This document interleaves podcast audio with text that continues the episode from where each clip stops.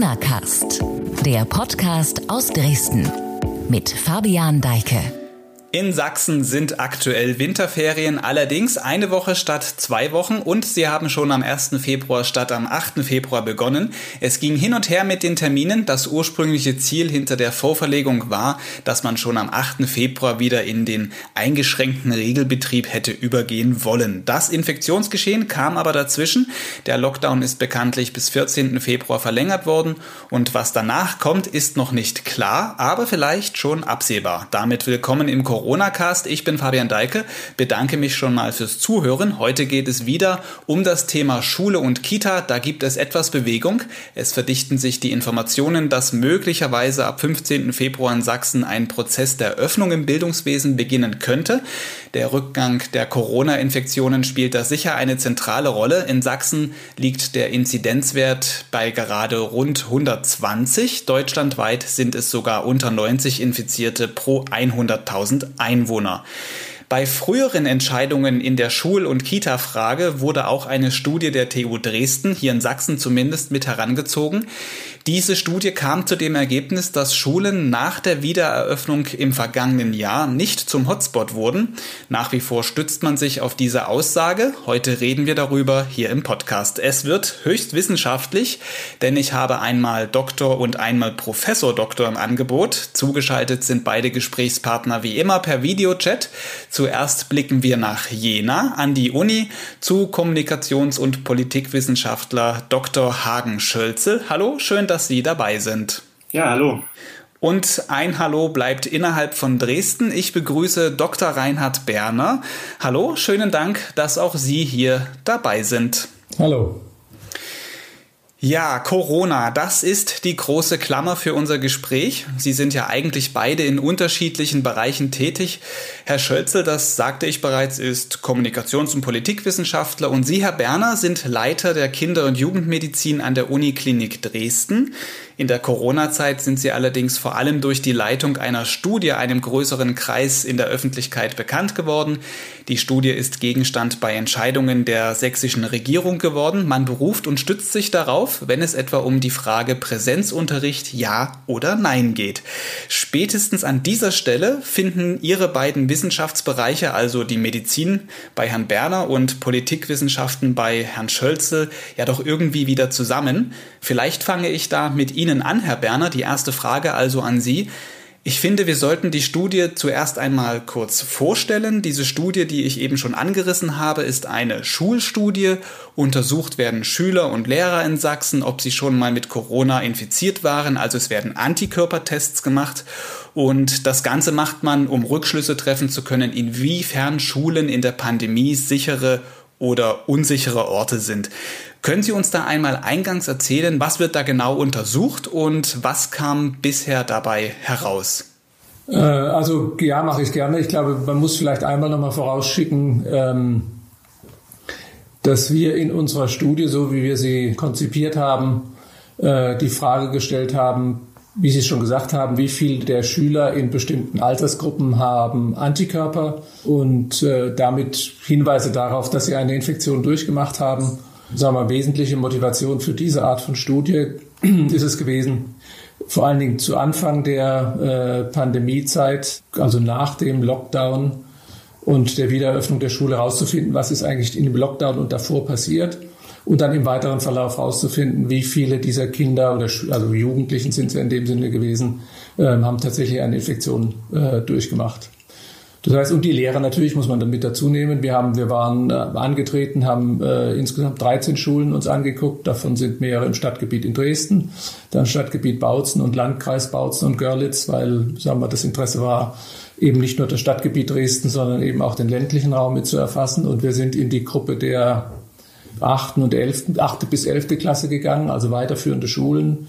Äh, die Schüler sind dann jetzt eben nicht die Kleinkinder und auch nicht die Grundschulkinder und auch nicht die jungen Gymnasial- oder Realschul- oder Oberschulkinder, sondern es sind eben die ähm, etwa 15-Jährigen gewesen, was unterschiedliche Gründe hatte. Zum einen war es uns wichtig, dass wir mit diesen Schülern sprechen konnten und sie sozusagen dieses immer eine Blutabnahme oder mehrere Blutabnahmen, dass sie dem wirklich zustimmen und das auch abschätzen können. Das wollten wir in dieser Altersgruppe machen. Und das Zweite war, ähm, dass diese Gruppe sowieso ein bisschen wenig, äh, sagen wir, im Fokus steht, äh, weil es eben nicht die ganz kleinen Kinder sind ähm, und zum anderen, weil uns natürlich auch interessiert hat, das ist eine Gruppe von Menschen, von Jugendlichen, die in einem Alter sind, die sich eben jetzt auch nicht zwingend alle strikt an den Buchstaben der Allgemeinverfügung halten. Das heißt, die Frage war, was passiert tatsächlich in dieser Gruppe? Was wir immer, vielleicht wenn ich das noch hinzufügen darf, immer dazu gesagt haben, und das ist einfach Licht in der Natur der Sache, das, was wir gemacht haben und machen, die Studie geht da weiter, wir können mit unseren Ergebnissen oder dem, was wir finden, natürlich immer nur einen Blick in die Vergangenheit werfen. Das ist, äh, das kann man dann interpretieren, aber was wir tun, ist einen Blick in die Vergangenheit werfen. Das ist, äh, das ist das Wesen von Antikörperstudien und äh, sagen wir alle Aussagen, die wir aus, wie wir aus unseren Studien ableiten, die müssen unter dieser Prämisse sozusagen auch gesehen werden. Hm, mit wir meinen Sie jetzt die TU Dresden, also Sie als Unimedizin? Ja, wir als die Wissenschaftler, die wir diese Studie durchführen. Hm, Herr Schölzer, gerne hole ich Sie an dieser Stelle jetzt dazu, denn Sie haben die Studie von Professor Berner mehrfach öffentlich in Artikeln und Betrachtungen aufgegriffen. Sie stellen dabei nicht unbedingt die medizinischen oder die wissenschaftlichen Aspekte in Frage. Das ist ja auch nicht unbedingt Ihr Fachgebiet, aber das Ganze drumherum, was da so dranhängt. Vor allem die Entscheidungen, die getroffen werden, nämlich vom sächsischen Kultusministerium. Was haben Sie da analysiert? Ähm, also, um kurz mal eine Skizze der Ausgangslage zu geben, so wie ich das sehe. Ähm, ein wichtiges Merkmal äh, in der Demokratie ist, dass politische Entscheidungen eben öffentlich begründet werden müssen, um Zustimmung zu erzeugen. Und diese Corona-Studien an sächsischen Schulen sollten ähm, dazu einen Beitrag leisten, indem sie nämlich helfen, die Ungewissheiten ein Stück weit zu beseitigen, mit denen wir bzw. die Politik im Umgang mit der Pandemie zu tun hat.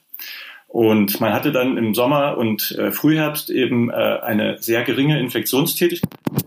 Das Ganze aber eben unter den Rahmenbedingungen, dass im ganzen Land damals eine äh, geringe Infektionstätigkeit existierte.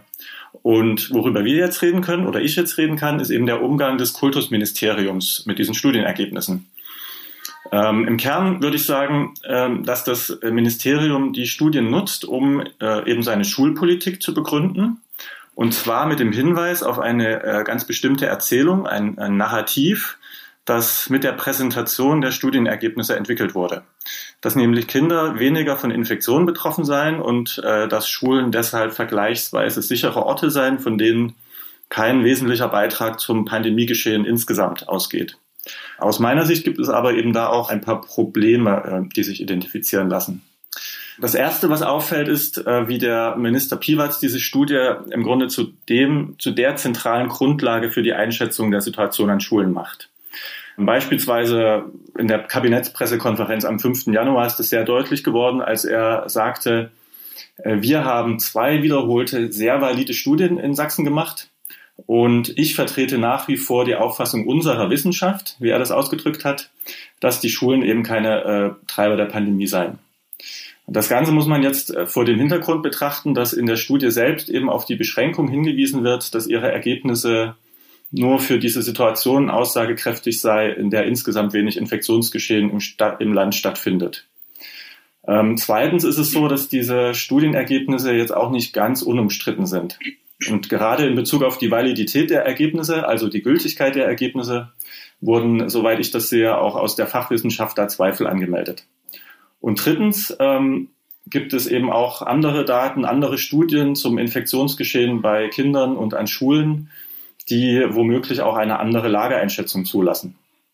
Also das Problem, was man hier sehen kann, ist, dass die Schulpolitik ziemlich schlecht begründet ist, wenn das Ministerium sich auf eine bestimmte Studie stützt und dabei die Grenzen der Studie, auch die Zweifel an der Untersuchung und auch andere Ergebnisse ähm, ausblendet. Ich würde aber gerne auch noch auf einen zweiten Punkt aufmerksam machen. Darf ich, darf ich gleich da was, oder wollen Sie erst zu Ende oder soll ich gleich dazu? Wir können auch gerne, Herr Bernis, Sie können dann natürlich gerne was darauf antworten. Ich hätte auch da eine Zwischenfrage dazu, nämlich inwiefern das Ihre Arbeit auch als Forscher, als Wissenschaftler berührt, dass letztlich der Auftraggeber der Studie die Staatsregierung ist. Vielleicht kriegt man das irgendwie so in dem Komplex ähm, beantwortet. Also mir ist gleich das ist eine offene Frage gewesen. Wollen Sie erst zu Ende oder sollen wir auf einzelne Punkte direkt eingehen? Mir ist es gleich. Sie können auch. Hm, also wenn Sie erlauben, würde ich dann vielleicht einfach noch meinen zweiten Punkt äh, kurz ansprechen. Ähm, der ist vielleicht auch noch ein bisschen mehr kommunikationswissenschaftlich sozusagen. So können wir es natürlich auch machen. Führen Sie gerne noch aus, Herr Schölze. Also dafür müssen wir aber noch mal an den Anfang der Geschichte zurückgehen, also in den vergangenen Sommer. Äh, damals im Juli wurden eben erste Ergebnisse der Studie auf einer Pressekonferenz des Ministeriums vorgestellt. Das Ganze ein paar Tage vor Beginn der Sommerferien. Das Problem aus meiner Sicht beziehungsweise aus Sicht der Wissenschaftskommunikation besteht hier darin, dass ein richtiger Forschungsbericht zu der Studie äh, erst äh, ein paar Tage später auf einen dieser sogenannten Preprint-Server für medizinische Publikationen hochgeladen wurde und damit äh, dann eben auch zugänglich wurde. Und ich würde sagen, da hat man die Standards guter Wissenschaftskommunikation sicher nicht ausreichend berücksichtigt. Denn entweder kann man Ergebnisse verkünden, dann muss man aber eben auch den Forschungsbericht publizieren, damit das jeder nachvollziehen kann. Oder man hat den Bericht noch nicht fertig, dann sollte man aber auch keine Pressekonferenz veranstalten. Und etwas Ähnliches ist dann wieder im Oktober passiert, kurz vor den Herbstferien und auch im November, zwei Tage vor so einer der Krisenrunden der Bundeskanzlerin und der Ministerpräsidenten. Da hat das Ministerium auch wieder Öffentlichkeitsarbeit gemacht, diesmal mit der zweiten Untersuchung, die dann im September und Oktober stattgefunden hatte. Und auch hier wurde die Studie selbst erst später, äh, teilweise Wochen später, nämlich äh, am 29. November auf einem Preprint-Server publiziert. Und für die öffentliche Diskussion und die politische Meinungsbildung besteht das Problem eben darin, dass im Grunde niemand in der Lage ist, die Ergebnisse wirklich auf ihre Stichhaltigkeit hin zu überprüfen, wenn der Bericht noch nicht publiziert ist. Und, und gleichzeitig wird im Grunde in der Öffentlichkeit oder wird die Öffentlichkeit mit einer bestimmten Erzählung versorgt, die man dann eben auch nicht wieder so einfach einfangen kann, wenn sie einmal in der Welt ist. Wobei, wenn ich ganz kurz unterbreche, es ja so ist, das sagte auch Herr Berner gerade eingangs, es ist ja allen bewusst, die diese Studie in Auftrag gegeben haben, auch in der Kommunikation dann gewesen, dass es ja immer ein Blick in die Vergangenheit war. Also das ist ja auch mitkommuniziert worden. Also vielleicht drei Punkte will ich gerne aufgreifen. Das eine ist, ich glaube, es ist nicht ganz richtig zu sagen, der Auftraggeber der Studie ist das Kultusministerium.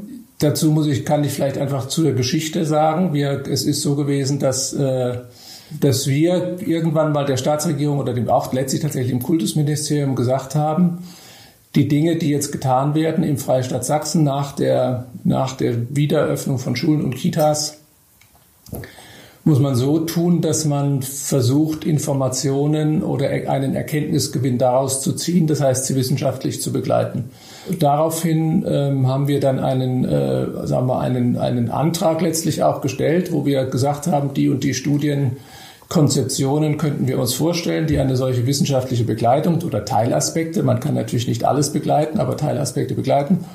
Und diese Studienvorschläge, die jetzt nicht vom Kultusministerium kamen und wir auch nicht beim Kultusministerium eingereicht haben, sondern beim Wissenschaftsministerium sind dann eben die Gremien, kenne ich jetzt nicht im Detail, aber die sind dann letztlich über die äh, Landesregierung und den Landtag irgendwie bewilligt worden. Also es ist, glaube ich, nicht ganz korrekt zu sagen, es ist eine Studie im Auftrag des Kultusministeriums. Das ist, glaube ich, nicht das ist so, ist es nicht weder gewesen, noch glaube ich, ist es formal so zu benennen. Das ist der erste ich sagte Punkt. vorhin, es ist eine Auftrag, also im Auftrag der Staatsregierung hatte ich ja, ja, gesagt. Ja, so könnte man es ja formulieren. Hat gesagt, es ist eine Studie vom Kultusministerium gewesen, so habe ich es verstanden. Vielleicht war es falsch, habe ich es falsch verstanden. Das ist äh, also das ist, sagen wir, wir haben ein, ein, ein Studienkonzept vorgestellt, das ist dann beantragt worden, da ist eine Finanzierung zugesichert worden, das ist der Ethikkommission vorgelegt worden, dann haben wir die Studie durchgeführt. Das ist der erste Punkt. Der zweite Punkt ist, das haben Sie auch geschrieben, es ist Zweifel an der Wissenschaftlichkeit dieser Studie geäußert worden.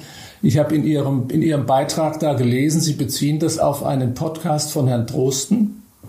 Und der Herr Drosten hat in diesem Podcast gesagt, äh, nehmen wir mal an, von diesen zwölf oder wie viele Kinder es gewesen sind, die positive Antikörper hätten vier die Antikörper verloren und vier hätten neue dazu gewonnen, dann wär, kämen wir zu so dem und dem Ergebnis und damit kann man diese ganze Studie nicht gut interpretieren. Ich meine, zu diesem Zeitpunkt war die Studie auf dem Preprint-Server verfügbar. Es waren alle Informationen da. Es ist diese Annahme von Herrn Drosten, die er in seinem Podcast dargestellt hat. Das haben wir mit ihm auch besprochen, ist nicht richtig gewesen weil seine Annahme, aus er abgeleitet hat, das ganze Geschehen führt zu einem ganz anderen Infektions, muss man ganz anders interpretieren oder ist gar wertlos. Die Voraussetzungen für diese Interpretationen sind nicht richtig gewesen, weil wir zeigen konnten, dass die Kinder, die Antikörper hatten, im ersten Studienteil sie auch behalten haben, im zweiten, dass da im Grunde nichts Wesentliches sich verändert hat.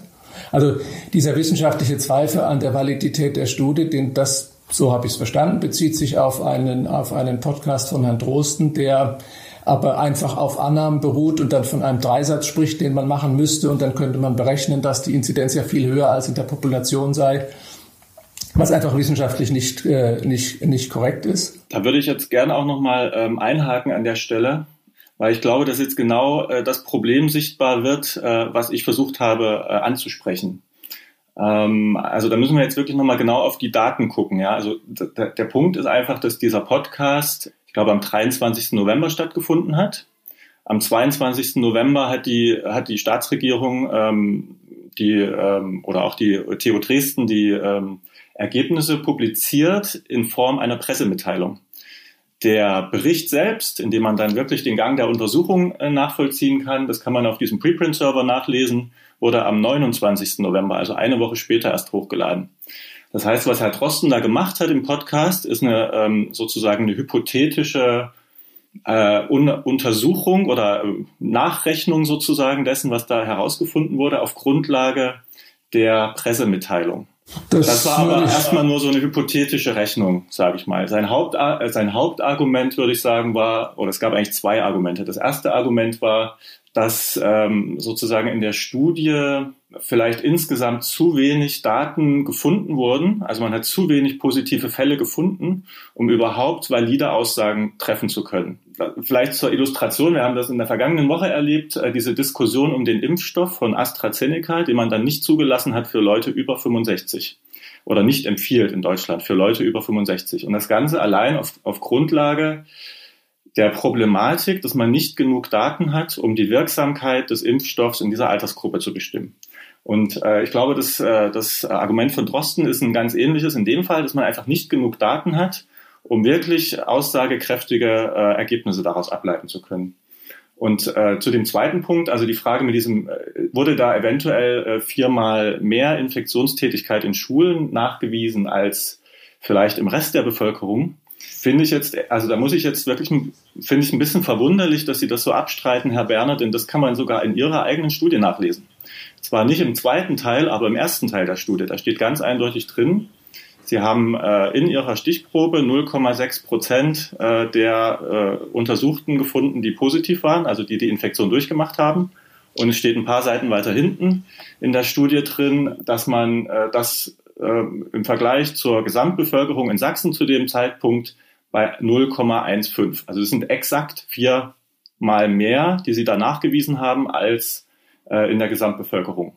Und vor dem Hintergrund ist jetzt sozusagen diese Erzählung nochmal so ein bisschen mehr zu hinterfragen, dass, dass Schulen ähm, da sozusagen oder dass man bei Kindern weniger Infektiosität festgestellt hätte oder weniger Infektionstätigkeit als, ähm, als im Rest der Bevölkerung. Das ist, äh, glaube ich, wenn man jetzt den ersten Teil der Studie sich Also ich glaube, da muss man wirklich nochmal sagen, da bringt man zwei Dinge durcheinander. Das eine ist, was wir gemacht haben und mehr, was anderes haben wir auch nicht behauptet. Wir haben gesagt, wir haben eine Stichprobe von 1500, sage ich jetzt mal grob, sind ein paar mehr oder weniger gewesen, Schülern und 500 Lehrer, haben zu zwei Zeitpunkten Antikörper untersucht und finden dann in einem bestimmten Prozentsatz dieser Kinder beziehungsweise der Lehrer ähm, äh, positive Antikörper, die wir sehr sorgfältig sozusagen geprüft haben, weil wir drei verschiedene serologische Verfahren eingesetzt haben und können damit sagen wir, ableiten. Und nichts anderes haben wir geschrieben, dass in dieser Stichprobe von 1500 Kindern und 500 Lehrern ganz offensichtlich diese Zahl von Infektionen stattgefunden haben in dieser Zeit, äh, also, äh, also in dem zurück, seit es Coronaviren gibt, muss man ja sagen. Und dass das eine, äh, sagen wir, also sagen wir, eine niedrige Zahl ist in unserer Einschätzung. Und zwar, und da müssen, will ich nochmal an den Anfang zurückgehen, warum haben wir diese Studie überhaupt gemacht oder haben gesagt, wir müssen uns diese, diese Frage, diesen, diesen Fragen widmen, weil man die Annahme hatte aus der, ähm, sagen wir, Epidemiologie heraus, dass Atemwegsinfektionserreger, Viren, die Atemwegsinfektionen machen, der klassische Erreger dafür ist die Influenza, dass, die, dass die sich bei Kindern, unter Kindern stark ausbreiten und dass man eben eine hohe Dunkelziffer sozusagen unter den Kindern erwarten würde. Und die Annahme ist gewesen, das könnte bei den Coronaviren auch so sein. Und was wir uns angucken wollten, war, können wir das nachweisen oder können wir das zeigen, dass, dass es in einer Gruppe von Kindern, von denen wir wussten, ob sie schon irgendwelche Symptome hatten oder ob sie krank gewesen waren, können wir da eine, eine un erkannt hohe Zahl sozusagen von, von nachgewiesen, also von durchgemachten Infektionen, die aber möglicherweise unerkannt geblieben sind, nachweisen. Und da ist unsere Schlussfolgerung gewesen, nein, das können wir nicht in dieser Stichprobe, die wir untersucht haben. Der 15- bis 18-Jährigen sind es eben diese 0,6 oder wie viel 0,5 Prozent gewesen. Das ist das eine. Und, und, ich, und ich glaube, da ist aber auch ein wichtiger Punkt, damit das ist, äh, den man, glaube ich, auch einmal ansprechen muss. Man kann eine Untersuchung in einer Stichprobe oder in einer Kohorte sozusagen von Kindern nicht mit den spontanen Meldezahlen sozusagen von Infektionen der Gesundheitsämter in Beziehung oder zumindest nicht direkt vergleichen. Man kann sie, und das haben wir in, dem, in unserem Papier auch getan, man kann sagen, äh, das Einzige, was wir an Parameter haben, wie viel an Infek wie haben die Infektionen in diesem Zeitraum oder in einem ähnlichen Zeitraum sozusagen in Sachsen zugenommen und sehen, da haben wir den und den Anstieg und in den Schulen haben wir eben, äh, sagen wir, ist es im Grunde gleich geblieben. Also nicht mehr und nicht weniger haben wir äh, gesagt. Vielleicht noch den letzten Punkt zu der Frage der der wissenschaftlichen, äh, sagen wir mal, äh, Korrektheit sozusagen der, der, der Publikation. Wir haben die erste Arbeit äh, haben wir eingereicht bei einem Journal und das ist äh, so ist es üblich, zumindest am Anfang der Pandemie letztlich auch üblich gewesen, dass wir das eingereicht haben und darauf gewartet haben auf eine Rückmeldung des Journals, ob sie es bei sich auf den Preprint-Server laden werden. Auf die, das ist Lancet Infectious Diseases gewesen, eine wichtige Zeitschrift und haben bis dahin abgewartet, sozusagen es auf einen der anderen Preprint-Server zu laden. Wir haben die Daten, also wir haben hier in der Pressekonferenz oder auch in den Pressemitteilungen äh, Bezug genommen auf die Zahlen, wie wir sie auch in der Pressemitteilung genannt haben. Wie viele Kinder haben wir untersucht? In welchem Zeitraum haben wir sie untersucht? Insofern weiß ich jetzt nicht, ob das jetzt, äh, ob das jetzt ein, ein äh, sagen wir, äh, ob man das als wissenschaftlich inkorrektes Verhalten oder Fehlverhalten benennen darf, wenn man darüber spricht auch wenn der, das Manuskript äh, in, in dem Moment noch nicht hochgeladen ist.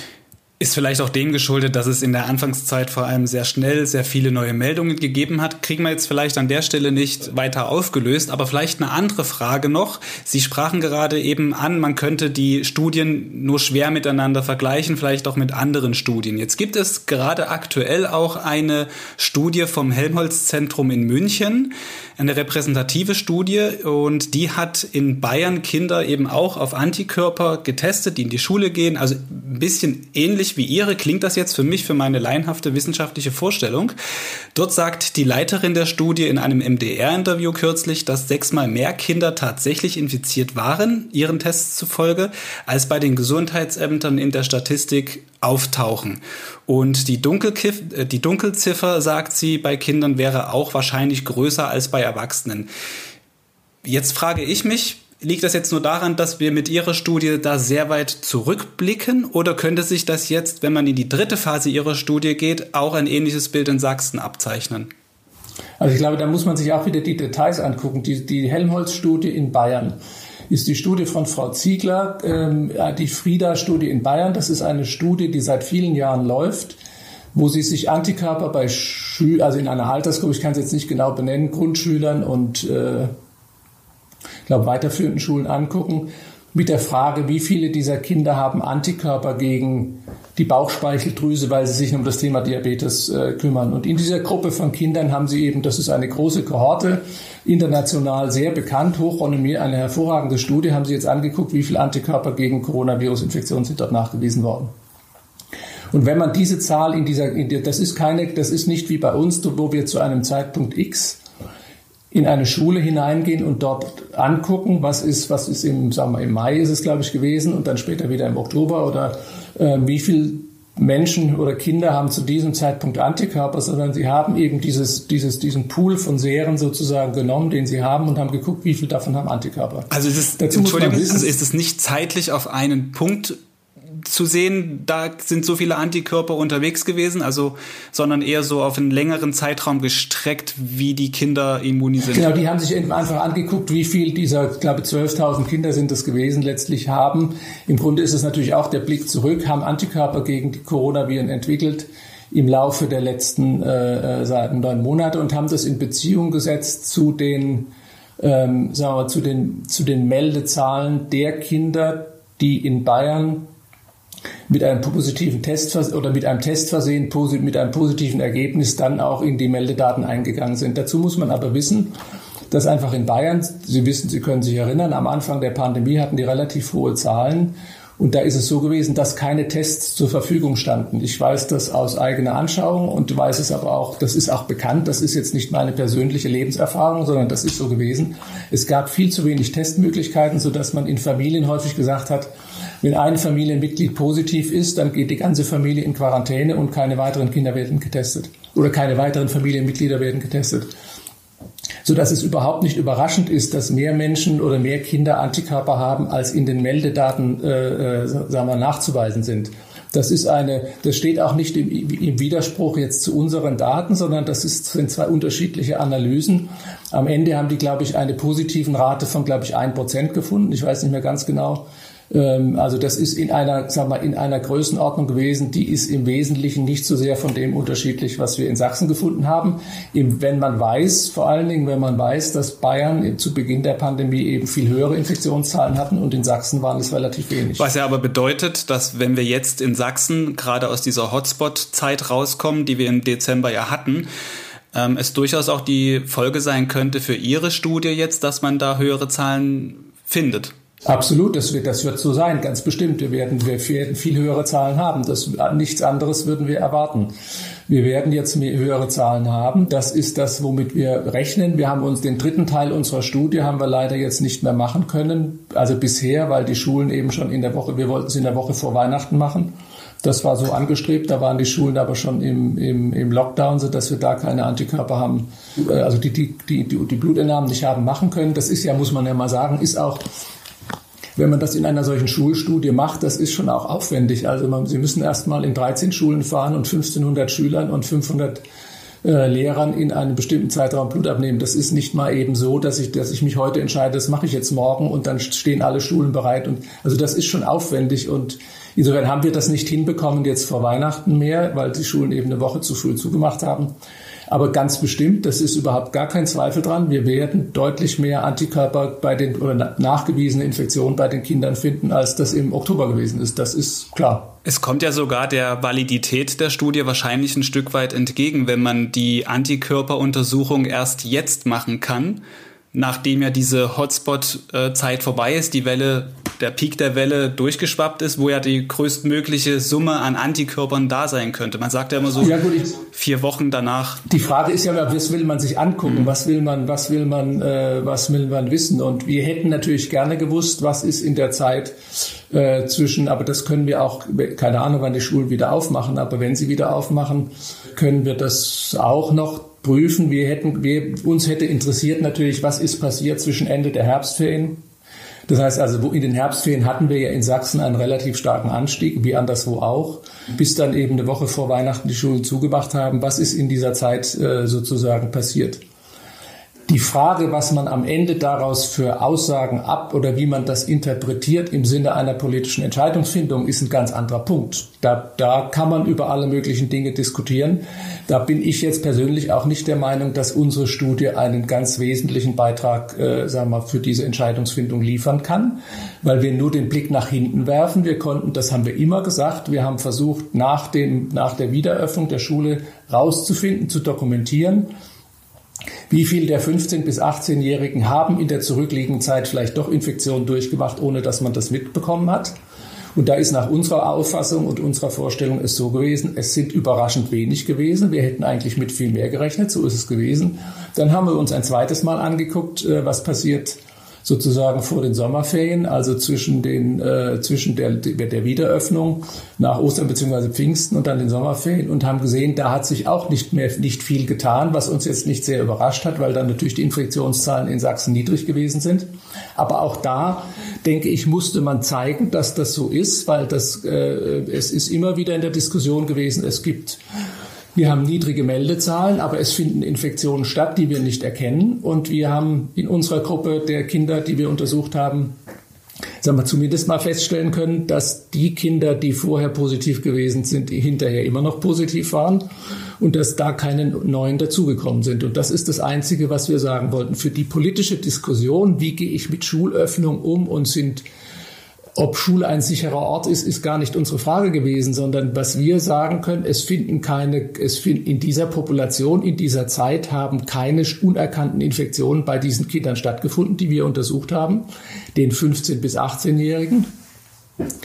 Und äh, die Frage der sagen wir, Interpretation oder die Frage der, dessen auch, was muss man für politische Entscheidungen, für sagen wir, Argumente beziehungsweise für Fakten heranziehen, das ist am Ende noch eine ganz andere ähm, da geht es um, um viel mehr Themen und da geht es im Wesentlichen ja auch nicht um die 15- bis 18-Jährigen, sondern da geht es um die, sagen wir, da geht es vor allen Dingen, die haben den Bedarf, die, die größten Bedarfe sind die Grundschulkinder, das sind die, sind die Kita-Kinder, das ist die elementare und entscheidende Frage.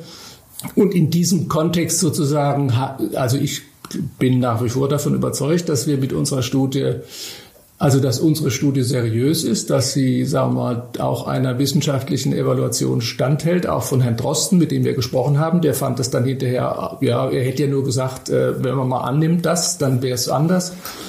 Also, was ich sagen will, ich glaube, diese Studie, die, die Studie ist ein, ein kleiner Beitrag, das ist ein kleines Puzzlesteinchen in diesem ganzen, in diesen ganzen Betrachtungen zu Kindern und Schulen. Sie ist überhaupt nicht, äh, sagen wir mal, dafür gemacht gewesen und sie ist auch nicht, weil sie wie gesagt auch eine ganz besondere Gruppe nur sich anguckt und das ist nur eine Antik oder nicht nur nicht nur nicht nur, sondern es ist eine Antikörperuntersuchung.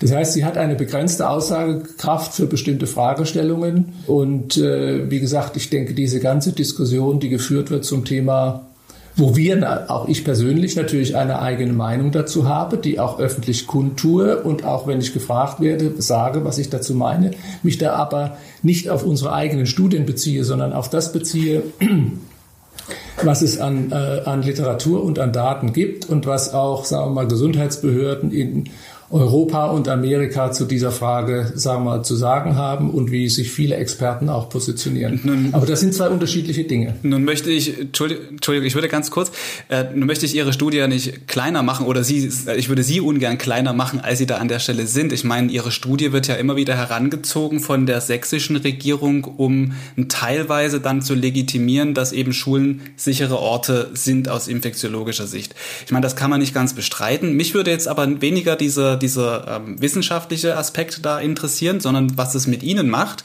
Ich meine, sie tragen ja dann praktisch dadurch, dass sie vorangestellt werden, ja eine Verantwortung mit für 470.000 Schüler, die, die halt mit der Entscheidung leben müssen, für deren Eltern und Lehrer. Macht das was mit ihnen? Beeinflusst das ihre Arbeit oder sagen sie, okay, das ist jetzt ein ganz anderes Thema? Also ich glaube, es sind zwei unterschiedliche Dinge. Das eine ist unsere, äh, unsere sagen wir, Schulstudie. Wir machen ja auch eine Kita-Studie in Sachsen. Wir machen auch eine ambulante Coronavirus-Studie sozusagen bei den Kindern. Wir machen ein, wir haben ein deutschlandweites, das hat eine viel größere Bedeutung, ehrlich gesagt, ein deutschlandweites Register über alle in deutschen Kinderkliniken äh, wegen mit Coronavirus-Infektion aufgenommenen stationär behandelten Kindern. Diese, diese Studien, äh, das sind für uns wissenschaftliche Studien, die gucken wir uns an und die versuchen wir so gut wir können, sie zu machen, sie gut so gut wie möglich zu machen. Wir macht, da werden auch Fehler gemacht und da kann man Dinge auch anders vielleicht interpretieren. Man kann auch die Studienkonzeption vielleicht in die eine oder andere Richtung anders machen. Aber auch da muss man sich klar machen, als wir diese Studie begonnen haben oder als wir den, den, den Antrag beim, bei der Staatsregierung gestellt haben, diese Studie machen zu wollen, da waren wir, weiß ich nicht, das war im April 2020 oder Größenordnung, weiß ich jetzt nicht mehr ganz genau. Ich glaube, April 2020 wird es gewesen sein. Da musste man natürlich einen Plan entwickeln für eine Situation, vor der man stand, wo man nicht wusste, wie wird sie sich entwickeln. Wird das katastrophal weitergehen? Wird sich das gut entwickeln? Wir haben damals gesagt, und dazu stehe ich wie heute nach wie vor und halte es nach wie vor für richtig, wir haben gesagt, wenn wir bestimmte Entscheidungen treffen oder wenn bestimmte Entscheidungen getroffen werden, die eher nicht wir treffen, sondern die andere treffen, die die Politik trifft, dann müssen wir versuchen, so gut wie möglich aus diesen Dingen auch was zu lernen, sie zu begleiten, bestimmte äh, ähm, äh, Erkenntnisse zu generieren, die wir dann nutzen können sozusagen, um vielleicht zukünftig irgendwie klüger zu entscheiden, wenn wir nicht mehr davor, sondern oder sagen wir vor einer neuen oder anderen Situation stehen. Diese Studien, wie gesagt, es geht mir auch nicht darum, ich, ich will mich jetzt auch hier nicht klein machen. Ich, ich halte diese Studien für gut und ich halte sie für richtig. Wir haben die Studien, das nur am Rande gesagt, äh, letzte Woche Donnerstag auf, die, auf Aufforderung der Europäischen Gesundheitsbehörde in Kopenhagen vorgestellt, mit anderen, aus anderen Ländern auch. Also das ist jetzt, sagen wir, es ist jetzt nicht so, dass die Leute, dass das irgendwie dass man jetzt sagen würde, das ist, äh, da, da macht jetzt mal der Berner irgendwie eine Antikörperuntersuchung und dann äh, heften wir das ab oder tun sie. Also das ist aber jetzt, das ist jetzt nicht die weltbewegende Studie und, äh, äh, und wir machen andere Dinge. Wie gesagt, dieses deutschlandweite Register, von denen ich glaube, dass sie eine viel größere Bedeutung haben. Aber davon losgelöst ist natürlich, und Ihre Frage war ja gewesen, was macht es mit einem, was macht es mit mir? Natürlich nimmt man zur Kenntnis, wenn solche, wenn die eigenen Studien irgendwie auch kritisch bewertet werden. Ich bin da aber relativ entspannt. Da darf, darf jeder kritisieren, wenn er es sachlich tut, wie er das möchte. Und wir sind für konstruktive Kritik und wir sind auch, sagen wir, was Herr Schölzel sagt, für bestimmte auch kommunikative Kritikpunkte oder, sagen wir mal, die was bestimmte Dinge, sagen wir als Wissenschaftler oder als Arzt, als Kinderarzt, macht man sich bestimmte Dinge auch nicht klar, was eine Aussage in der Öffentlichkeit möglicherweise, äh, also wie die weiter transportiert wird und was daraus sich ableitet möglicherweise. Also da kann man viele Dinge auch lernen. Was für mich eine viel größere Bedeutung hat, äh, sagen wir, das nochmal auf Ihre Ausgangsfrage zurückzukommen, ist die Frage der, der faktischen Politikberatung, die man ja tut. Und jetzt für mich als Kinderarzt oder für uns als Kinderärzte ist eine entscheidende Frage, weil wir sehen, was passiert, wenn die Schulen zu sind mit den Kindern, ähm, ist die Frage, wie können wir die Politik klug beraten, dass sie die richtigen Entscheidungen trifft, was Schulöffnung oder auch, also nicht nur Schulöffnung, sondern auch, was für Maßnahmen sie in den Schulen ergreifen, um die Schule zu dem vorhin mal angesprochenen sicheren Ort zu machen. Wir sagen ja nicht, die Schulen sind jetzt per se, nur weil oben drüber Schule steht, ein sicherer Ort, sondern man muss die Schulen so betreiben, dass das, was äh, in der Pandemie als Risiko besteht, auch aufgegriffen wird und umgesetzt wird und verhindert wird, dass sich Infektionen ausbreiten unter den Schülern, aber natürlich auch zu den Lehrern. Das sind ja alles wichtige Fragen.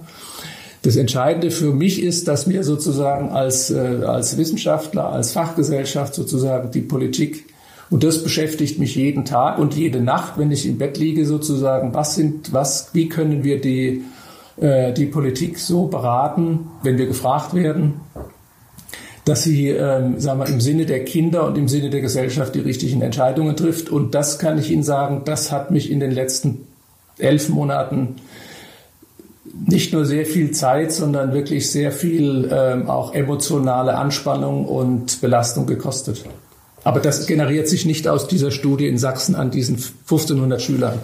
Herr Schölzel, Sie hatten gerade eben schon mal eingehakt an der Stelle. Es ging gerade sehr viel um Politik und Wirkung von Aussagen, die ein Kinderarzt letztlich oder ein Forscher trifft, was die Politik daraus macht. Was macht sie denn daraus Ihrer Meinung nach? Naja, also ich habe am Anfang ja gesagt, dass die Politik, ähm, vor allem wenn sie in einer Demokratie stattfindet, irgendwie eine öffentliche Begründung liefern muss für das, was sie tut. Und wir haben ähm, in, in dieser ganzen Pandemiesituation am Anfang insbesondere, aber auch heute noch, das Problem, dass eine große Unsicherheit herrscht, weil viele Dinge einfach nicht gewusst werden. Also wir wissen, wir wussten am Anfang nicht genau, wie die Eigenschaften des Virus sind, welche, welche Wirkungen das entfaltet, zum Beispiel in den Schulen. Da war jetzt die Studie äh, von Herrn Berner, aber es gibt ja sicher auch andere Wissenschaftler, die sich damit beschäftigt haben, eine, ein Beitrag, der versucht hat, äh, sozusagen die Unsicherheit ein Stück weit zu beseitigen. Und ich wollte jetzt eigentlich nochmal auf dieses Puttelsteinchen-Bild ähm, äh, an zurückkommen, was der Herr Berner gerade genutzt hat. Also Wissenschaft insgesamt funktioniert eigentlich immer so, dass ähm, alle möglichen Forschergruppen oder auch Einzelpersonen irgendwelche kleinen Puzzlesteinchen zu einem Gesamtbild bei beitragen wollen oder den Versuch unternehmen, das beizutragen. Und hier haben wir jetzt eben das Problem, dass ähm, die Politik sozusagen dieses eine Puzzlesteinchen nimmt und sagt, das ist das zentrale Puzzlesteinchen und das sagt mir sozusagen was über das Gesamtbild, was wir sehen. Das ist ein Problem, das womöglich entstanden ist im letzten Sommer, als die erste Studie publiziert wurde und ähm, Herr Berner dann äh, vielleicht diese etwas ähm, forsche Metapher gebraucht hat äh, von den äh, Bremsklötzen der Infektion. Ne? Also das ist das, was, äh, das steht gar nicht in der Studie drin, sondern das ist auf der Pressekonferenz ähm, sozusagen wahrscheinlich ähm, spontan geäußert worden. Und das hat dann aber am nächsten Tag ähm, die äh, Schlagzeilen die über, in der überregionalen Presse halt äh, bestimmt. Da stand das drin in den Überschriften.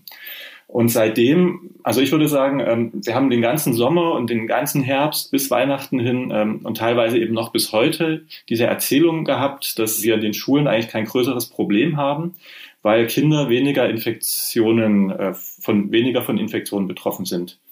Und ich glaube, diese, diese Erzählung oder dieses Bild ist, in, ist wahrscheinlich zu einem Gutteil entstanden, ähm, damals im Sommer, ähm, sozusagen auf der Pressekonferenz, beziehungsweise aus dem, was dann in der großen Medienberichterstattung daraus gemacht wurde. Wenn man jetzt sozusagen die Frage sich stellt, warum passiert sowas und was ist sozusagen vielleicht auch das Interesse der Politik daran, würde ich sagen, ähm, also ich würde da jetzt niemanden irgendwie Schlechtigkeit unterstellen oder sowas, ganz im Gegenteil, sondern man hat einfach als äh, Politiker ähm, als Entscheidungsträger muss man ja irgendwie handeln. Ne? Und ähm, man braucht dafür eine Begründung. Und dann hat man jetzt hier so ein Puzzlesteinchen, das einem hilft, bestimmte Politik zu machen. Und äh, wenn man das jetzt nicht hätte, würde man äh, sozusagen mit einer ganz großen Unsicherheit leben und hätte sicherlich auch ein größeres Problem, jetzt irgendwie Eltern, Lehrkräften oder sonst wem zu erzählen, wir machen die Schulen jetzt wieder auf. Weil alle Angst davor haben, sozusagen. Ne?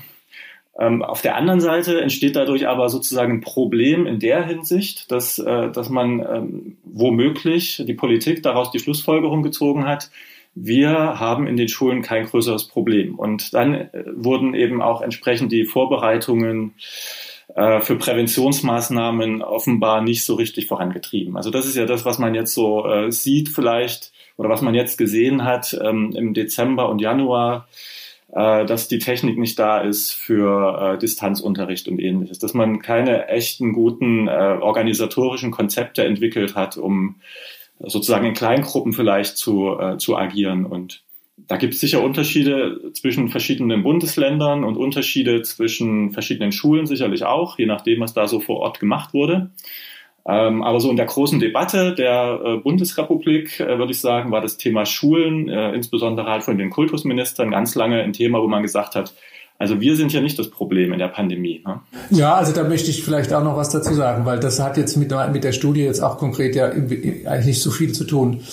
Ähm, also um das nochmal aufzugreifen, weil Sie da sicher recht haben, also diese, in dieser Pressekonferenz, als ich den Begriff Bremsklotz äh, benutzt habe, also das ist kein geschickter Begriff gewesen. Und wenn ich gewusst hätte, was daraus wird, hätte ich den sicher nicht benutzt. Äh. Das ist wahrscheinlich der Begriff, der Ihnen diese schlaflosen Nächte bereitet hat. Ach nee, ach Gott, meine Güte, der hat, der hat mir jetzt dann auch keine schlaflosen Nächte bereitet. Das ist mehr, sagen wir mal, die, also jetzt mal ehrlich gesagt, ist eher die Verantwortung, die man natürlich trägt, indem man berät für Entscheidungen, die wirklich ja große und sensible Bevölkerungsteile betreffen. Das ist aber der Bremsklotz.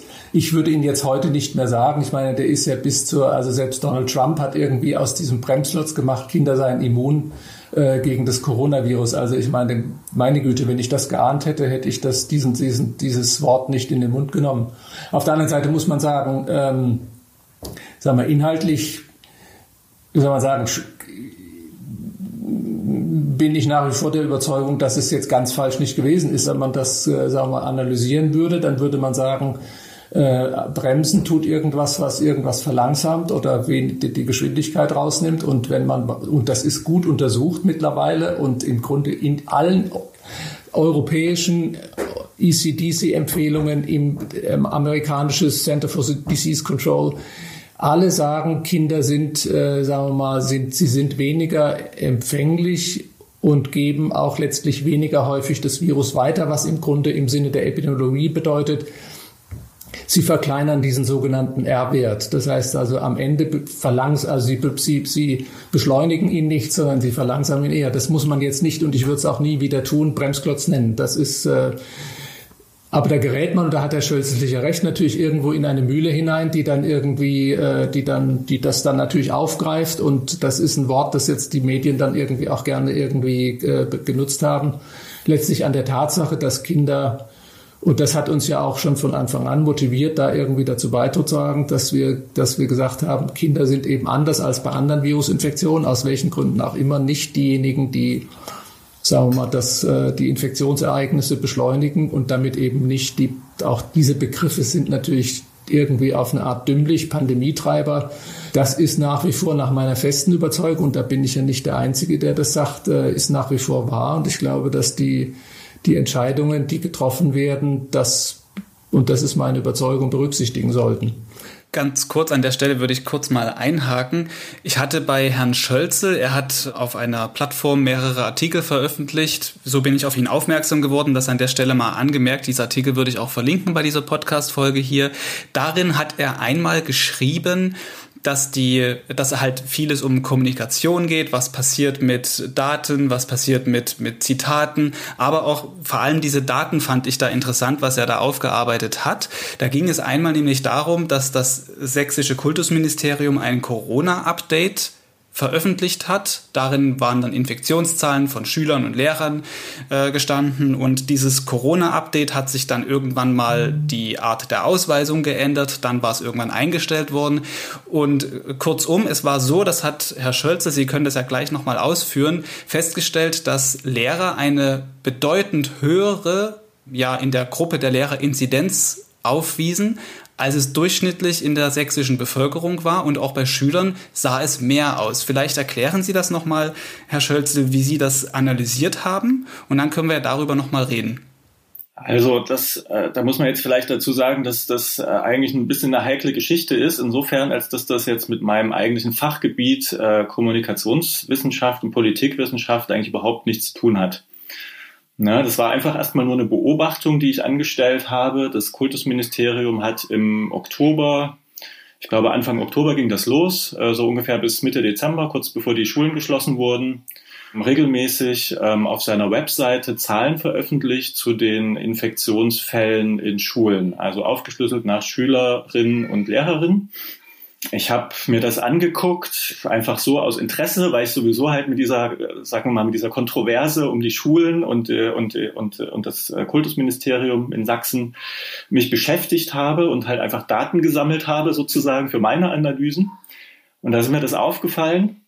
Und dann habe ich irgendwann, ähm, kurz vor den Herbstferien war das schon, in der letzten Woche vor den Herbstferien, ähm, konnte man sehen, dass bei den Lehrern, wenn man das jetzt sozusagen die Infektionszahlen, die da veröffentlicht wurden, in ein Verhältnis setzt zur Gesamtzahl der Lehrer, die da erfasst wurden, ähm, konnte man eben sehen, dass dort bereits äh, im Oktober eine dreifach höhere Infektion festgestellt wurde als äh, im Rest der Bevölkerung in Sachsen.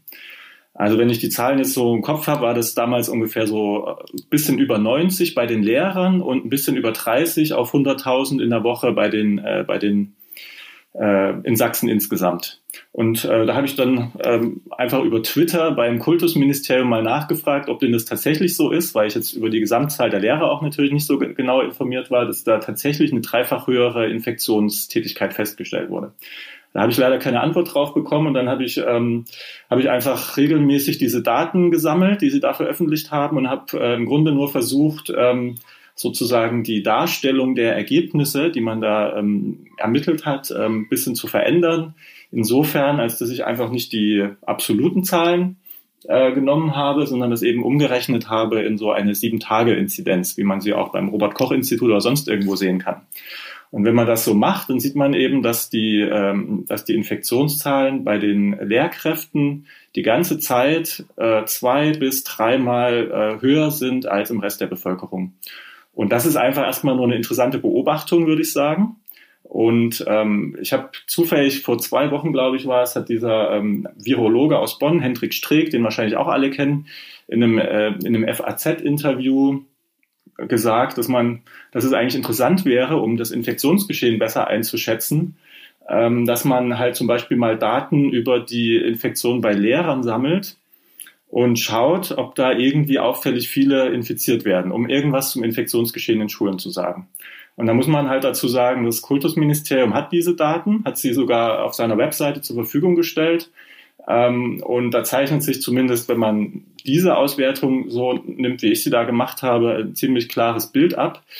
Ähm, da wird aber einfach nicht drüber geredet, so richtig. Ne? Herr Berner, kennen Sie diese Werte auch?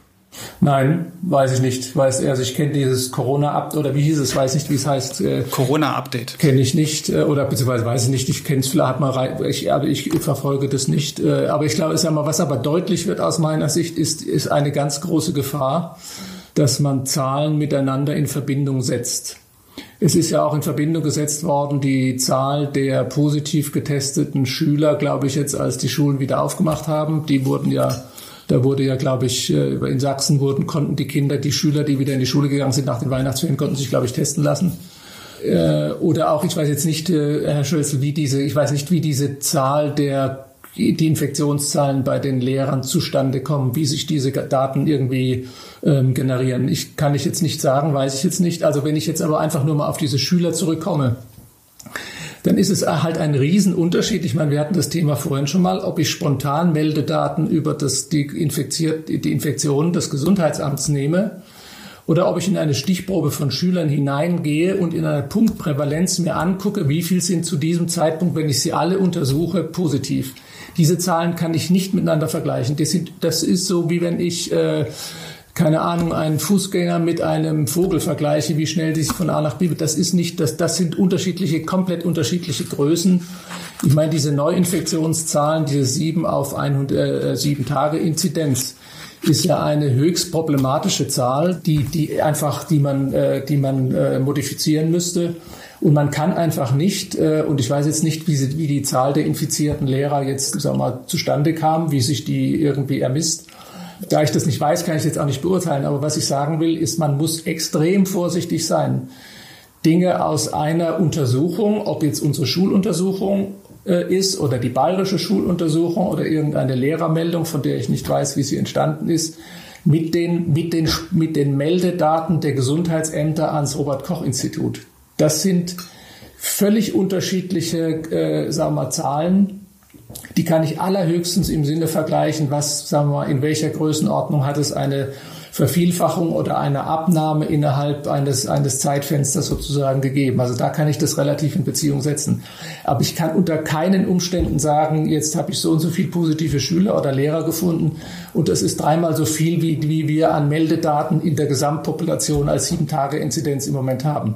Da, und da kommt man in eine Erzählung hinein, weil Sie vorhin den Be Begriff gebraucht haben, der nicht mehr redlich ist, weil er nämlich komplett und Dinge miteinander vermischt, die miteinander nichts zu, oder die man nicht miteinander vergleichen kann und daraus dann Schlüsse gezogen werden. Und das finde ich, das ist, das glaube ich, da muss man sehr aufpassen. Und das ist jetzt gar nicht, sagen wir, meine ich jetzt gar nicht böswillig oder irgendwie anklagend, sondern ich will nur damit sagen, es ist immer so schnell die Rede davon, wir alle können jetzt diese Zahlen interpretieren und wir alle kennen den Sieben-Tages-Inzidenzwert sozusagen aus den uns das Robert-Koch-Institut oder das Landesamt irgendwie meldet und damit wüsste ich jetzt auch schon, was, was, äh, wie ich Zahlen interpretieren und vergleichen muss. Und was ich sagen möchte, ist, da muss man extrem vorsichtig sein. Äh, darf ich kurz noch dazu was sagen? Dann haken Sie ein äh, um das nochmal klarzustellen, weil ich ja wirklich kein äh, Virologe oder irgendwas bin, sondern einfach nur Kommunikationswissenschaftler. Also ähm, ich beziehe mich da ähm, natürlich ähm, auf Daten, die das Kultusministerium selbst äh, gesammelt und zur Verfügung gestellt hat. Und da muss, muss man jetzt sozusagen ähm, darauf vertrauen, dass die da auch ähm, irgendwie eine sinnvolle Auswertung machen und eine sinnvolle Datenerhebung machen. Die, Entschuldigung, die Datenerhebung kann ja sinnvoll sein. Aber die, der, der, der, die Kenngröße, die ich daraus ableite, kann ich deswegen ja noch nicht mit jeder anderen Kenngröße vergleichen. Äh, nee, genau, aber der, der Punkt wäre vielleicht, ähm, oder sagen wir mal so, in, in meinem Text, den ich da geschrieben habe, mache ich, äh, mache ich eigentlich nur einen, einen Vorschlag, wie man das vielleicht äh, lesen könnte und sage, man sollte daraus oder man könnte daraus eine, eine Frage ableiten. Nämlich, wie äh, kommt es eigentlich dazu, dass, sagen wir mal, von den 35.000 Lehrern in Sachsen an öffentlichen Schulen ähm, sich innerhalb von einer Woche 350 äh, infizieren? ne? also nach dieser Erhebung der, ähm, des ähm, Kultusministeriums. Ähm, diese Frage müsste man meines Erachtens, glaube ich, dem Ministerium stellen, ne? dass sie dafür irgendeine Erklärung äh, zur Verfügung stellen und dass, dass sie, äh, dass sie sozusagen ähm, ähm, mal mit diesem Infektionsgeschehen, das oder mit dieser Dokumentation, die sie da selbst äh, gemacht haben und die sie ja auch der Öffentlichkeit zur Verfügung gestellt haben auf ihrer Webseite, ähm, dass sie, dass sie uns einfach mal erklären, was damit gemeint ist und was, was das für äh, sozusagen eine Aussagekraft hat. Das ist äh, das, was ich gemacht habe oder was ich versucht habe, ist eigentlich nur diese Frage zu formulieren. Ja. Vielleicht sollte ich die Frage mitnehmen und vielleicht auch noch mit der Frage zusammen, warum die Ausweisung dieser Daten dann auch eingestellt worden ist. Also ich kann jetzt sagen das haben wir ja in unserer Studie auch angeguckt. Also das also wenn man es sozusagen als eine sogenannte Punktprävalenz macht, das heißt also, wenn man sich anguckt, was haben wir zu dem Zeit, unseren drei Zeitpunkten, die wir dann haben, wir haben ja auch eben jeweils 500 Lehrer angeguckt. Also wir fanden bei den Lehrern die, die Antikörperpositivität, die waren, lag noch unter der der Schüler. Natürlich, wie gesagt, äh, haben sie natürlich recht. Wir haben jetzt, wir haben uns den Mai angeguckt und wir haben uns den, äh, den September und Oktober angeguckt. Im Moment äh, kann ich das jetzt noch nicht beantworten. Das werden wir dann nach den Weihnachten, also nach irgendwann jetzt, wenn es halt soweit ist, dann beantworten können. Aber das ist eine, da kann ich, wenn ich in eine bestimmte Population hineingehe, eine Grundgesamtheit habe, dann kann ich mir angucken, wie viel von denen sind positiv. Dann kann man immer noch argumentieren, die Stichprobe ist zu klein oder es ist nicht repräsentativ vielleicht. Ähm, aber man muss eben sehr vorsichtig sein, wenn man, ich, das wie gesagt kann ich jetzt auch nicht bewerten, weil ich nicht weiß, wie diese positiven Zahl auf dieser Webseite irgendwie zustande kommt, wie diese wo, wo sich diese positiven Lehrer sozusagen her äh, äh, generieren sozusagen als Zahl. Und ich meine, das andere, was man aber auch aufpassen muss, und das ist ja auch die Diskussion, kenne ich jetzt seit Wochen und Monaten bei den Schülern, die Tatsache, dass ein Schüler oder ein Kind äh, positiv ist, das ist ja noch nicht selbstredend, dass der sich in der Schule oder äh, bei seinem Kontakt äh, beim Banknachbar oder in der Klasse angesteckt haben muss. Der kann sich auch am äh, ich meine, das wissen wir aus den Krankenhäusern auch. In den Krankenhäusern stecken sich die Krankenschwestern oder die Ärzte nicht in den am Patientenbett an, sondern in den Pausenräumen. Also das muss man einfach das ist, das, man, man, man, es ist relativ naheliegend oft, dass man Dinge in einen Kausalzusammenhang stellt, der naheliegend ist, aber trotzdem nicht stimmen muss. Hm. Wir werden das jetzt an der Stelle nicht aufgelöst kriegen, wie das mit den Lehrern, die Zahlen genau zustande gekommen sind. Und was wir festhalten ist, dass man mit dem Vergleich von Zahlen und Daten auf jeden Fall vorsichtig sein soll. So verstehe ich Sie jetzt jedenfalls auch, Herr Professor Berner. Reden wir vielleicht mal darüber, was in zwei Wochen in Sachsen passieren wird unter Umständen, nämlich dass zurück an die Schulen gegangen wird. Zumindest soll ja ein vermutlich ja Regelbetrieb stattfinden, nicht unter den normalen Bedingungen, sondern halt unter ja, kontaktreduzierten Bedingungen. Vor dem Hintergrund, was man so lesen, sehen und hören kann, würden Sie es dann richtig finden, wenn man vielleicht in zwei Wochen dann schon in den eingeschränkten Regelbetrieb in Schulen gehen würde? Also erstens weiß ich nicht, ob man zurück an die Schulen gehen wird in 14 Tagen. Das äh, wüsste ich jetzt nicht, dass das schon entschieden ist. Ich ist es auch nicht. Nee, so sollte das auch nicht klingen. Also es ist, es ist die Überlegung und es ist natürlich, es zeichnet sich ein Stück weit ab, weil ja auch die Infektionszahlen im Allgemeinen zurückgehen. Ja, also was wir, das hat jetzt wieder mit unserer Studie nichts zu tun. Was wir immer gesagt haben, ist, und da muss ich vielleicht doch nochmal einen, einen, einen kleinen Bogen machen zu der Studie, die wir ähm, mit unserem Register sozusagen geführt haben. Wir wissen, dass in Deutschland, dass wir eine vergleichsweise kleine Zahl von Kindern in den Krankenhäusern haben. Und die Kinder erkranken in der Regel nicht schwer und es ist eine kleine Zahl von Kindern, die dann tatsächlich mal ins Krankenhaus muss. Äh, es gibt eine ganz kleine Zahl, äh, trotzdem natürlich erschreckend auf eine Art, auch von Todesfällen, aber es ist, äh, es ist verglichen sagen wir, mit anderen Infektionskrankheiten eine ganz kleine Zahl von, von Kindern, die wirklich schwer krank sind. Ich glaube, da gibt es auch keine unterschiedlichen Meinungen dazu. Sodass, äh, sagen wir mal, die Frage der Schulschließung beziehungsweise Schulöffnung auch mit einem, mit diesen Vorzeichen ähm, verstanden werden muss aus meiner Sicht. Wenn wir Schulen schließen, und Schu oder Schulen nicht öffnen, dann tun wir das nicht, weil wir schwere Erkrankungen von Kindern weghalten wollen oder, oder verhindern wollen. Wir tun das nicht, um die Kinder zu schützen, sondern wir tun das unter der Vorstellung, dass in den Schulen Infektionsereignisse stattfinden, die rausgetragen werden in die Familien und von den Familien in die Krankenhäuser oder in die Altenheime und dass dort dann, äh, sagen wir, die Pandemie quasi äh, auch bedrohliche Ausmaße ausnimmt. Wir tun es nicht für die Kinder. Das heißt also, wenn wir diese Maßnahmen ergreifen, dann sind, tun wir die unter einem sogenannten fremdnützigen Vorzeichen. Wir tun, wir machen eine Intervention nicht um den Kindern zu nützen, sondern um anderen zu nützen. Und dafür, aus meiner Sicht, braucht es klare Belege dafür, dass diese diese Annahme, dass das aus den Schulen in die Familien und aus den Familien in die Krankenhäuser hinein und hinausgetragen wird, dass diese Annahme richtig ist. Alles, was wir, oder nicht alles, aber das meiste, was wir wissen aus Gesundheitsamtsnachuntersuchungen in Frankfurt, in Köln, in Berlin, in München, ist, dass diese Haushaltsübertragungen im Grunde nicht stattfinden oder ganz wenig stattfinden. Was ich sagen will, ist Folgendes. Ich will nicht sagen, ob man in 14 Tagen oder in einer Woche oder in drei Wochen die Schulen aufmacht. Ich glaube, man muss, es gibt ein hohes Gut und das ist weniger das Gut, das Gut Bildung sozusagen als das der sozialen Kontakte, der Sozialkontrolle. Für viele Kinder ist die Schule der einzige Ort, wo sie ein warmes Mittagessen bekommen. Für viele ist die Schule der einzige Ort, wo kontrolliert ist, ob die Kinder vernünftig angezogen sind, warm genug der, der, der, der äußeren Temperatur angemessen sind. Also die Schulen haben nicht nur einen Bildungsauftrag, sondern und Kita, sondern sie haben eine ungeheure, sagen wir, Aufgabe, Auftrag sozusagen, gerade für sozial schwache Familien ähm, auch eine gewisses, äh, sagen wir, Regulativ und Korrektiv zu sein. Sodass, wenn wir das nicht machen, brauchen wir eine sehr gute Begründung dafür. Und ähm, ich glaube, und das haben wir immer vertreten, unabhängig von dem Tag, wann die Schulen aufmachen, wir müssen die Voraussetzungen schaffen, das hat Herr Schölzel vorhin angesprochen, wir müssen die Voraussetzungen schaffen, dass wir in den Schulen den Schulbetrieb, ob jetzt objektiv oder auch subjektiv für Lehrer oder Betreuungspersonal oder Eltern wahrgenommen, so sicher wie möglich machen. Und da gibt es ein Bündel von Maßnahmen, das man ergreifen kann. Das hat mit versetzten Anfangszeiten zu tun. Das hat auch damit zu tun, wie gestalte ich den öffentlichen Nahverkehr und die Schulbusse auf dem Weg in die Schule. Wie gehe ich im Hort? Wie gehe ich in der Mensa der Schule mit diesen Sachen um?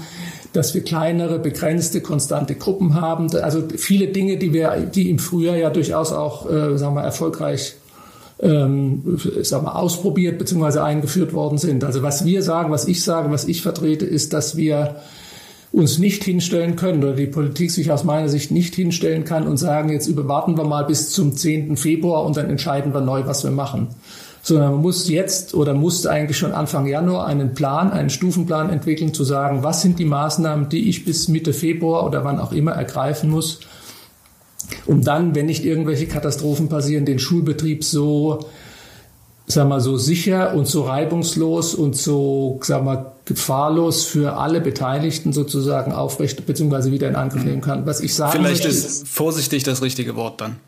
Ja, umsichtig, sagen wir mal. Man muss auch nicht vorsichtig, es geht nicht darum, dass man jetzt irgendwie auch wieder das sozusagen wieder diesen, diesen Begriff Narrativ bedient, zu sagen, es ist ein Riesenort des Infektions, der, ein Brutkasten der Infektion, die Schulen. So ist es nicht. Aber sie nehmen natürlich am gesellschaftlichen Leben teil. Und in den Schulen passiert auch das, was außerhalb der Schule passiert. Sodass ich bestimmte Maßnahmen dort auch umsetzen muss. Also was ich sagen will, ich rede schon viel zu lange, was ich sagen will, ist, dass die Polit dass wir sagen wir, die Forderung haben, beziehungsweise dass äh, die Empfehlung abgeben, sich einen, ein Konzept zu haben, einen Plan zu entwickeln, wie ich zu einem Zeitpunkt X, der dann am 10. oder am 20. sein kann, die Schulen wieder in geregelt, also in einem in unter eingeschränkten Regelbetrieb, beschränkten Regelbetrieb, was auch immer für Begriffe man verwenden möchte, unter Pandemiebedingungen betreiben kann. Das ist und das ist das, was wir uns wünschen. Sie hatten es ganz am Anfang Ihrer, Ihrer Ausführungen gerade gesagt. Es geht ja sicherlich auch darum, dass man Kontakte nachvollziehen kann und da gibt's ja einen Wert, die Inzidenz von 50 und an dem wird's ja aber wohl nicht festgemacht, denke ich jetzt mal so. Aber also das ist jetzt ein Aspe also ist nur ein Wert von vielen, der in den letzten Monaten eine wichtige Bedeutung bekommen hat. Was ich vielleicht ich unterbreche Sie jetzt noch mal ungern noch, aber ich denke, was wir dringend brauchen, ist einen viel vernünftigeren Wert als diese sieben Tagesinzidenz von spontanen Meldedaten an die Gesundheitsämter. Das ist untauglich. Wir brauchen was, wo wir das Risiko für die Bevölkerung, für die Risikogruppen sozusagen mit ins Spiel bringen, wie sich der R-Wert entwickelt sozusagen in seiner zeitlichen Dynamik, ob wir in einem regionalen Kontext sozusagen Ausbrüche haben oder ob sich flächenartig verbreitet. Es gibt ganz viele Dinge, die man damit hineinbringen. Und die Frage, ob ich eine Schule beim Wert von 50 öffnen kann, was soll denn an 49 besser sein als an 51? Das ist doch Quatsch. Man braucht irgendwie vernünftige, man braucht vernünftige Kenngrößen sozusagen, Indizes, an denen man das festmachen kann, weil wir alle ja doch am Ende, glaube ich, hoffentlich das gleiche Ziel haben, nämlich das so sicher wie möglich und so schnell wie möglich letztlich am Ende, was bei den Schulen, was die Schulen angeht, für die Kinder wieder ähm, verfügbar machen können. Herr Scholze, Sie hatten sich gerade eben noch mal zu Wort gemeldet. Wollten Sie dazu noch was sagen? Ja, gerne. Ähm, ähm, also ich kann jetzt natürlich eigentlich überhaupt nichts zu diesen ganzen R-Werten und Infektionsgeschehen und schon gar nicht äh, zu der ähm, sozusagen der Frage äh, sagen, was da sinnvoll ist oder was nicht sinnvoll ist. Ich äh, würde aber gerne auf eine Sache nochmal zurückkommen, die Herr Berner gesagt hat. Er hat nämlich gesagt, ähm, wir machen alle diese Maßnahmen nicht für die Kinder und hat das begründet mit äh, damit, dass die Kinder eben weniger häufig krank werden und man dort eigentlich so gut wie nie oder sehr selten äh, schwere Verläufe sieht. Ich glaube an dieser Geschichte, also wenn man das, man findet ja so, sozusagen diese Argumentation auch in der Öffentlichkeit. Und ich denke, da gibt es insofern ein Problem, als dass man da ähm, sozusagen die Gesellschaft auseinander dividiert in Gruppen, die sozusagen stärker betroffen sind angeblich, also die Risikogruppen und Gruppen, die eigentlich nicht betroffen sind und denen man hier sozusagen eine ähm, unnütze äh, Belastung zumutet, zum Beispiel wenn man die Schulen zumacht. Und ich glaube, diese äh, sozusagen Spreizung oder auf, äh, Auseinanderdividieren von Gesellschaft in Gruppen, die ähm, irgendwie betroffen sind und Gruppen, die nicht betroffen sind, die halte ich nicht für besonders plausibel. Auch wenn Kinder nicht selbst von Krankheiten betroffen sind oder wenig von Krankheiten betroffen sind, ist, sind es natürlich dann ihre Eltern und Großeltern, die von äh, Krankheiten betroffen sind. Und entsprechend ähm, muss ich dann, glaube ich, oder scheint mir das ähm, sozusagen die politische Strategie, ähm, das auseinanderzuhalten und zu sagen, wir können hier gezielt Risikogruppen schützen und andere, da müssen wir nicht so genau hingucken. Ähm, das halte ich für einen falschen Ansatz und äh, würde ansonsten sagen, wir müssen einfach insgesamt schauen, dass die Infektionszahlen so weit runtergehen, dass das Geschehen unter Kontrolle ist. Und ähm, da gibt's ja auch aus der Wissenschaft Stimmen, die genau äh, so, eine, so eine Strategie sozusagen verfolgen. Und das ist auch das, was wir eigentlich im letzten Frühling schon diskutiert haben, nämlich dass die äh, plausibelste Strategie wahrscheinlich darin besteht, äh, das Infektionsgeschehen insgesamt so weit wie möglich einzudämmen, um den Schaden für die Gesellschaft insgesamt, und zwar nicht nur den gesundheitlichen, sondern auch den wirtschaftlichen Schaden und so weiter, äh, für die gesamte Gesellschaft insgesamt so gering wie möglich zu halten. Dann ist dann äh, sozusagen die Schulen zu öffnen und Kindergärten zu öffnen und gerne auch die äh, jungen Kinder zuerst da wieder äh, irgendwie reinzubringen, ähm, finde ich auch eine plausible Argumentation. Also dass man da wirklich hinguckt, dass die äh, Kinder, die besonders betroffen sind und die besonders leiden unter der aktuellen Situation, dass die natürlich auch prioritär irgendwie ähm, behandelt werden müssen. Also da sehe ich auf jeden Fall einig. Hm? Trotzdem möchte ich nochmal aufgreifen, was, was äh, Herr Schölze gesagt hat. Das kann ich gut verstehen. Ich finde auch ein Riesenproblem der Diskussion, die also jetzt heute vielleicht nicht so sehr, aber ist natürlich, dass wir, dass, dass alle Positionen sozusagen zur Polarisierung neigen und äh, dass wir, was Sie gesagt haben, auseinanderdividieren, ist wirklich das größte, sagen wir, das größte fatale, die fatalste Entwicklung sozusagen, die wir vielleicht haben in den letzten Wochen und Monaten in diesen Diskussionen. Trotzdem will ich einen Punkt nochmal aufgreifen, weil also ich meine, ich stimme Ihnen hundertprozentig zu, dass man alles irgendwie auch natürlich abwägen muss und man soll nicht Risikogruppen gegeneinander ausspielen. Auf der anderen Seite, was die, was die Kinder angeht, glaube ich, machen sich die meisten von uns, die drüber reden, keine Vorstellung davon, was das in sozial prekären Familien die sie in einer Dreizimmerwohnung oder Zweizimmerwohnung im 17. Stock irgendwo haben, wo drei Kinder in die äh, Homeschooling machen sollen, wo der Vater möglicherweise noch irgendwie im Homeoffice zu Homeoffice verpflichtet werden soll. Was das in den Familien was heißt auslöst, will ich gar nicht sagen, es klingt so nach Befindlichkeiten, aber das, was da sich für Dramen abspielen und was wir an Kindeswohlgefährdung und an äh, sagen wir, Komplikationen, ich glaube, dieses gut, was wir, da geht es jetzt nicht darum, dass wir irgendwie eine Kneipe an der Ecke nicht aufmachen können, sondern es geht darum, ähm, dass, und das ist ja gut dokumentiert in Hamburger Studien, aber auch in internationalen Studien, das ist auch anerkannt in allen, sagen wir, Empfehlungen, die die es gibt, ist immer starke Evidenz gibt es dafür für den gesellschaftlichen oder den Schaden, für, der entsteht durch diese Schließung für die Kinder. So dass ich glaube, in der Abwägung, natürlich darf man nicht, soll man nicht Risikogruppen gegeneinander ausspielen. Da stimme ich Ihnen hundertprozentig zu. Aber ich glaube, und das ist, und da bin ich, da bin ich auch an, da bin ich auch, stimme ich auch Frau Merkel nicht zu. Ähm, ich glaube, dass, also, oder ich glaube, was heißt, stimme ihr nicht zu? Ich glaube, dass die, es ist, es ist den Leuten nicht klar, was das mit den Kindern und den Familien macht. Und da rede ich jetzt nicht über die, die im Einfamilienhaus irgendwie am Elbufer äh, wohnen und einen 1000 Quadratmeter Garten haben. Über die reden wir dann nicht, sondern wir reden über die, wo die Kinder kein warmes Mittagessen mehr bekommen, wo der Vater oder die Mutter irgendwie äh, äh, morgens zum Frühstück schon Alkohol trinkt. Ich glaube, also ich, ich glaube, viele machen sich nicht klar, ähm, ähm, in, welchen, in, we, in welchen Situationen viele Familien und viele Kinder in Deutschland sind.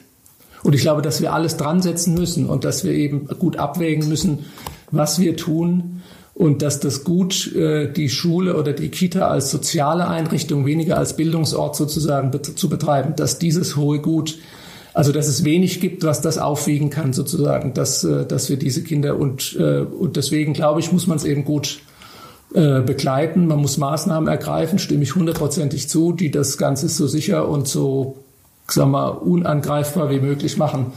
Aber ich glaube, und das ist das, wofür wir dann auch am Ende eintreten äh, mit dem, was wir sagen, wir sehen die Not der Kinder und der und vieler jungen Familien. Und äh, das ist das, was uns sozusagen auch antreibt, diese Dinge so zu vertreten. Ich glaube, da herrscht unter uns dreien hier in diesem Gespräch die überwiegende Übereinkunft auch. Das sehen wir da alle ähnlich. Ich würde noch gerne eine andere Frage stellen, weil Sie gerade eben auch sagten, Sie sind dann nicht mit der Bundeskanzlerin einer Meinung. Da fällt mir gerade ein, wir hatten ein Vorgespräch auch, Herr Berner, vor diesem Podcast und da haben Sie mir erzählt, dass Sie auch in einer solchen Videoschalte mit der Bundeskanzlerin dabei waren. Ich würde gerne mal noch eine Frage dazu stellen. Hätten Sie selbst mal gedacht, Hand aufs Herz, vor Corona, dass Sie irgendwann mal mit Ihren Studien, Ihrer Wissenschaft, Ihrer Arbeit eine solche Position haben, eine solche Tragweite auch entwickeln können? Die klare Antwort ist nein. Ich hätte es mir auch nicht gewünscht. Und jetzt mal off Topic die Frage noch: In so einer äh, Presse, in so einer Videokonferenz mit der Kanzlerin wird da wirklich Candy Crush gespielt? Also ich äh, gucke jetzt nicht da äh, auf, jede, auf jeden Bildschirm sozusagen. Ich, das kann ich jetzt nicht beurteilen. Ich würde mal sagen, da wird viel mehr noch gemacht als äh, Handy gespielt. Jetzt mal ernsthaft, Herr Schölze, vielleicht noch eine abschließende Frage an Sie. Wie bewerten Sie ganz global betrachtet den Umgang mit der Corona-Pandemie? Wie stellt sich da die Politik an, vor allem in Verbindung damit, wie Wissenschaft genutzt wird?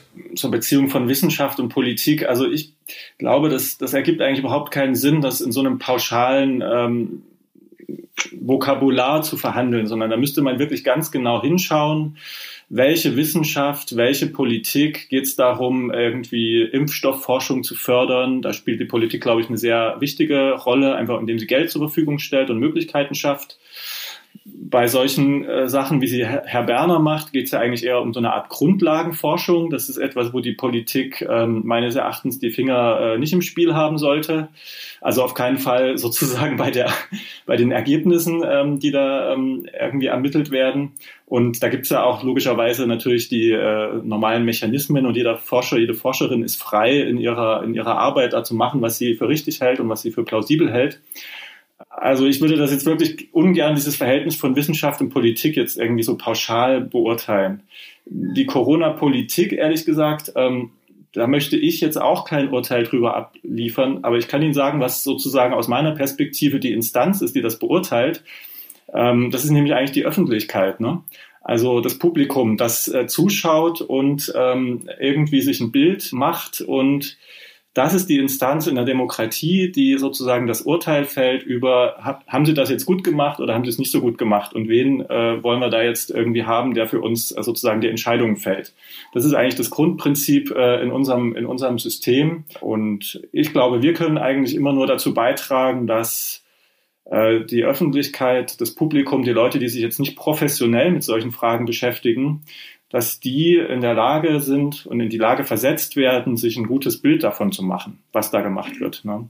Ich finde, das ist auch ein gutes Schlusswort. Das waren Professor Berner und Dr. Hagen-Schölzel. Ich, ich hoffe, wir konnten auf jeden Fall mit unserem Gespräch und Ihrer Diskussion ein bisschen zu dieser Meinungsbildung und Findung hier beitragen. Also auf jeden Fall gab es interessante Einblicke in Ihre beiden Arbeitsbereiche und auch Begründungen für offene Fragen, die auch in der Öffentlichkeit vorhanden sind und auch immer noch diskutiert werden. Also vielen, vielen Dank für dieses Gespräch und Ihre Zeit. Ja, vielen, vielen Dank. Dank. Damit ist diese Folge Corona Cast zu Ende. Wir hören uns wieder in zwei Wochen. Möglicherweise sind dann ja Schulen teilweise schon geöffnet.